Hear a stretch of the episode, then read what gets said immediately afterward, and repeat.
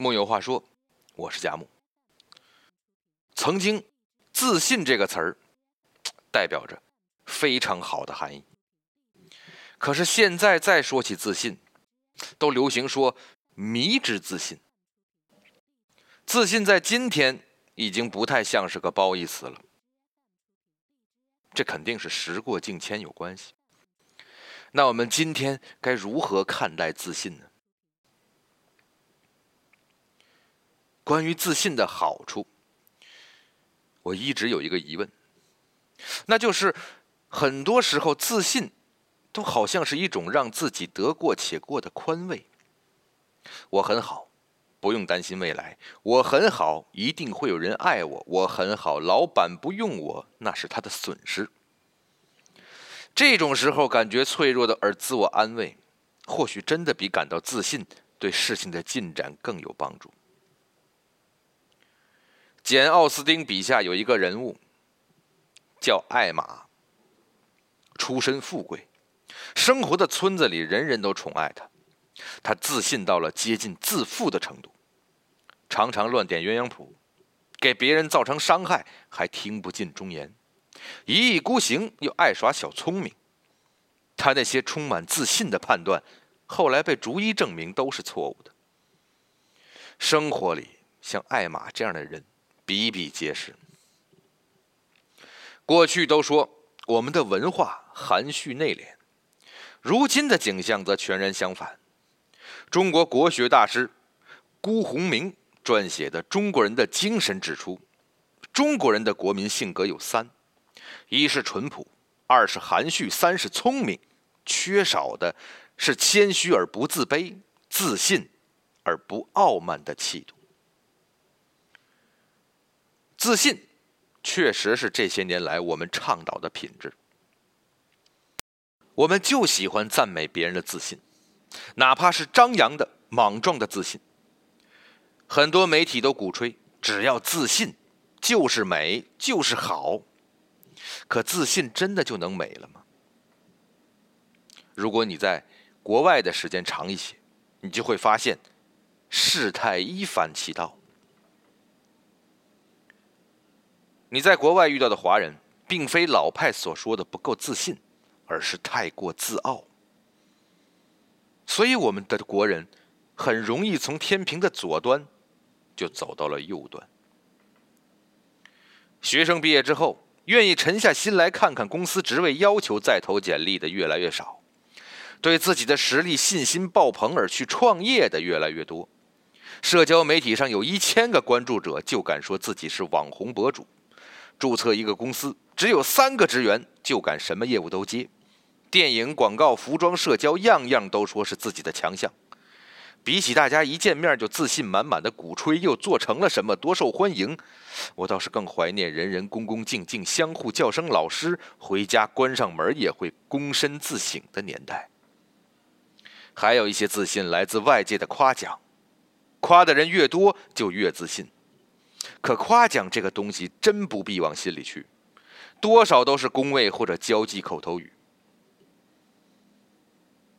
你看看，外国人就是这样，他们在称赞你太棒了、非常好、伟大的这些表达赞扬的词儿，让很多人都心花怒放，备受鼓舞后愈演愈烈。其实，我不太相信赞美这件事儿，因为很多时候赞美。更像社交礼仪，跟说你好是一个目的，有时候只不过是客套和寒暄，最多说明对方不讨厌你。可就有很多人对别人的赞美太过信以为真，当别人说你的想法很有意思的时候，可别真以为人家觉得你做这件事真的有意思。可等到别人说还不坏的时候，那就糟了。很多人的自信都是被这么误导出来的。趾高气扬的自负与张牙舞爪的炫耀，都是脆弱的另一种表现。对自我有深刻了解的自信，会容纳与己不同的存在，更不需要别人的肯定和羡慕来确认。明心见性，启灯自亮。其实很多时候，我们都会陷入一种对自我的怀疑。有些人会觉得怎么那么丧呢？他们只想看到快乐自信的你，可很多时候恰恰是因为我们对自己不自信的时候，才是更认真对待自己的时刻。曾经遇上过一个人，无比的自信，他说自己从来不怀疑做出的任何一个选择。坚信人不能向前，都是因为自己先否定了迈出第一步的可能性。这话听上去挺有道理，不够优秀，但够自信，确实可以获得很多机会。我反思过自己，或许也因盲目的自信做成过一些事儿，但多数都是运气加努力的结果。如果事情进展的太顺利，我也会在接近终点时开始质疑。自己是不是就是运气稍微好了点儿？我所遇见的每一个人都掌握着某些我并不知道的知识，这让我从来不敢自鸣得意，也无法在任何人面前产生优越感。真的喜欢一样东西，也不敢常挂在嘴边，直到有了一点点了然于胸，才有勇气说出口。我们常常说要选择自己喜欢的职业，这当然是对的。可毕竟我喜欢和我能做好是两码事儿。在一个领域能做到有自信的阶段，中间还有很长的路要走。我喜欢当然很重要，但远不是全部。只有耐得住寂寞，经得住挫折，才能达到我能做好。其实不那么自信的时候，人的状态更接近于学生。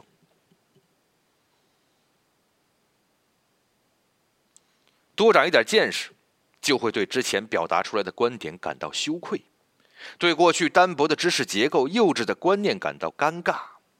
这就像竹子拔节，都是在晚上。人需要定期给枯萎的自信心一点在暗处生长的空间。苏格拉底说过：“未经审视的人生不值得一过。”对我而言，只要一满足，那就会自我陶醉，浅尝即止。我就是这么肤浅，可能是因为年长之后真的变得缺乏自信了。但我不是不爱自己，就是因为太喜欢自己，太求好，才会嫌弃自己，不断的要求自己。每当自我怀疑的时候，我就想会控制自己慢下来，留一点对美的想象和憧憬。留一点空间给内心涌动的热情，也要留一点时间给专注和挚爱的领域。我坚信，自我感觉良好的时候就是最危险的时候。每一个自我怀疑的时刻，都好过盲目自大的时刻。敢于自我怀疑的人，难道不也是一种自信吗？今天的文字呢？节选自作家祝宇杰的新书《世界从不寂静》。读一本好书，也可以让自己慢慢的自信起来。一幕里有的是好书，跟你一起成长。木有话说，我是贾木，咱们明天接着聊。